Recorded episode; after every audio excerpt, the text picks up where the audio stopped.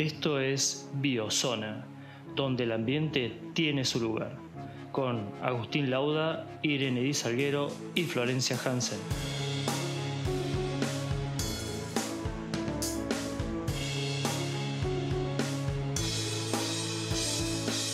Hola, hola, hola a todos, ¿cómo andan? ¿Cómo están? Bienvenidos una vez más, gracias por acompañarnos. Esto es Biozona y hoy empezamos así. Entire ecosystems are collapsing. We are in the beginning of a mass extinction, and all you can talk about is money and fairy tales of eternal economic growth. How dare you! ¿Recuerdan cuando Greta Thunberg dijo esto? Ella es una activista de 17 años que hace tiempo ya que el mundo la conoce por plantarse ante líderes mundiales para decir cosas como estas. Cosas como que los ecosistemas colapsan y que se ve una extinción masiva, entre otras. ¿Qué diría ella de cómo está el planeta hoy? La naturaleza parecerá reír y los humanos padecemos. Mientras la humanidad tiene tos, fiebre, neumonía, la naturaleza muestra otros síntomas. Aires puros, reducción de contaminación, aguas cristalinas. Síntomas de que el planeta se recupera de su virus, el hombre. La humanidad teme por la muerte mientras el medio ambiente revive. Este tiempo de confinamiento dado bastante tela para cortar, hay bastantes conclusiones por sacar. Y una de ellas parece estar clara para todos. El humano es enemigo del medio ambiente. Cuando uno ríe, el otro sufre y viceversa. Y hoy, hoy le llegó a la naturaleza su turno de reír. No podrías haberlo hecho mejor.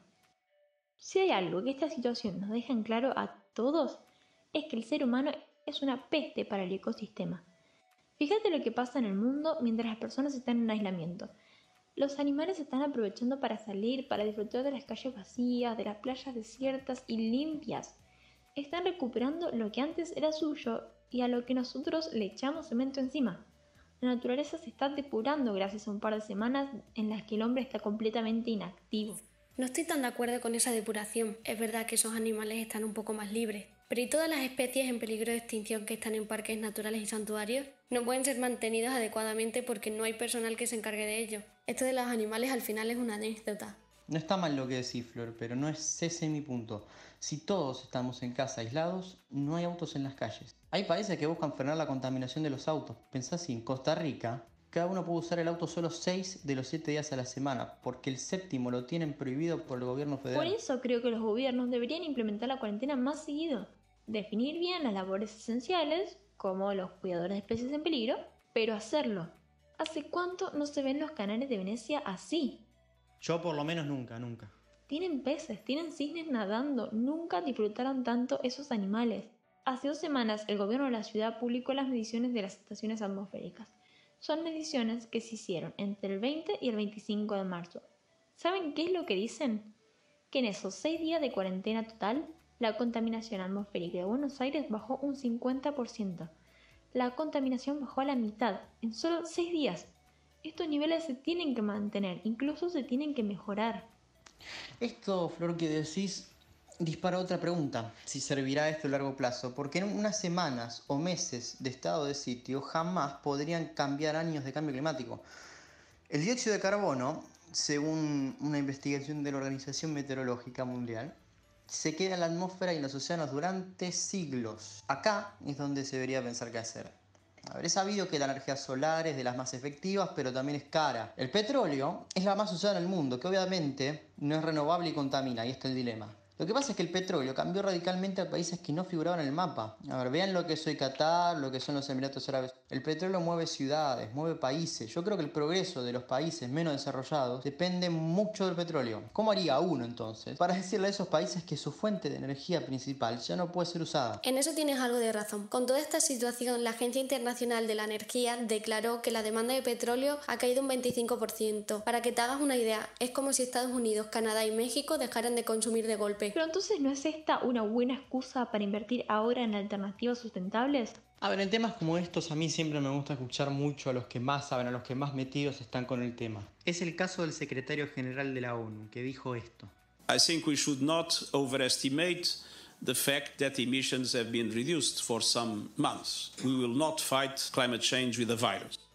Exactamente, justo eso es lo que estoy queriendo decir. No luchemos contra el cambio climático con un virus, pero que ésta sea una oportunidad de implementar medidas y de invertir en energía sustentable para así mantener la caída de la contaminación y que sea algo a largo plazo. Es cierto que aunque la reducción del uso de transporte haya disminuido las cantidades de CO2, estos datos son muy recientes y el periodo comparado es muy corto. También es cierto que tendría que continuar así muchísimo tiempo, pero para eso las fábricas de los grandes países productores como China y Estados Unidos tendrían que seguir paradas. Se avecina una crisis económica y social, pero sobre todo económica. El devenir medioambiental va a depender de las medidas que tomen tanto los países como las empresas. Y esos países que eh, no invertían en energías renovables volverán al petróleo. Pero por algo hay que empezar. Si podría, por ejemplo, promover el uso de autos híbridos y eléctricos. Ayer leí que en España la venta de vehículos eléctricos en 2019 aumentó un 50% respecto al año anterior. Tal vez puede que esto lleve tiempo implementarlo completamente. Es más,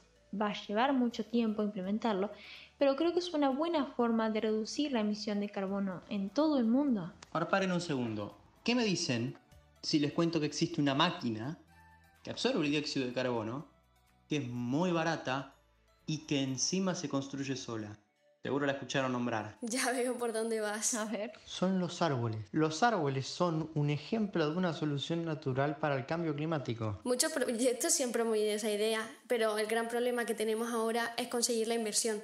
Ahora con la pandemia todos estos proyectos se han frenado. Pero no solo debemos apostar a eso. El problema es que por cada árbol que plantamos tiramos tres, justo al revés de como debería ser. Es más, la, destrucción de hábitats es otra razón por la que este tipo de enfermedades se expanden más. Acá no hay una sola solución. Por cada ser tiene que siempre haber un dejar de hacer. Hay muchísimas cosas por hacer y dejar de hacer. Ahora, durante la pandemia, lo primero de lo que hay que hacerse cargo es de los desechos médicos. Los barbijos, los guantes y otros elementos de protección deben ser gestionados de una manera adecuada, porque si no se hace esto, el programa de las Naciones Unidas para el Medio Ambiente explicó que podría generar un efecto rebote muy malo, tanto para las personas como para el medio ambiente. El tema con esto es la paranoia de las personas. Hay escasez de todos los elementos sanitarios porque la población está completamente desesperada. Es más, la OMS tuvo que enviar medio millón de equipos de, de, protección para el personal médico de 47 países. ¿Sabían que hoy se necesitan 89 millones de mascarillas por mes? Es muchísimo. Es espantoso lo que esto podría hacer al ecosistema si es que se gestiona mal. Y se espera que aumente un 40% más. Pensar en esto me vuelve loca. Piensen que se genera 500 millones de toneladas de basura al año. Si a toda esta basura además le sumamos un elemento patógeno como es el COVID-19... Pero los residuos hospitalarios son poco probables de causar infección. Además es muy difícil que alcancen las dosis infectivas. El tema de ser un residuo contaminante ya es otra cosa. No, no sé si hay mucho que los gobiernos y las organizaciones puedan hacer para evitar el incremento de basura. Los que sí podemos contribuir somos nosotros de nuestras casas. La Cruz Roja, por lo que yo estaba viendo la otra vez, publicó recomendaciones para el consumo consciente durante la pandemia. Incluían comprar frutas y verduras envasadas, pero también reducir al máximo otros envases. Lo principal, dice, es cocinar todo en casa, el pan, las galletitas. También comprar solo los alimentos que se van a consumir y obviamente separar los residuos. Aunque no tan obviamente, porque en los Estados Unidos, desde que se propagó el virus, es algo que se dejó de hacer. Sí, pero no es solo ahora.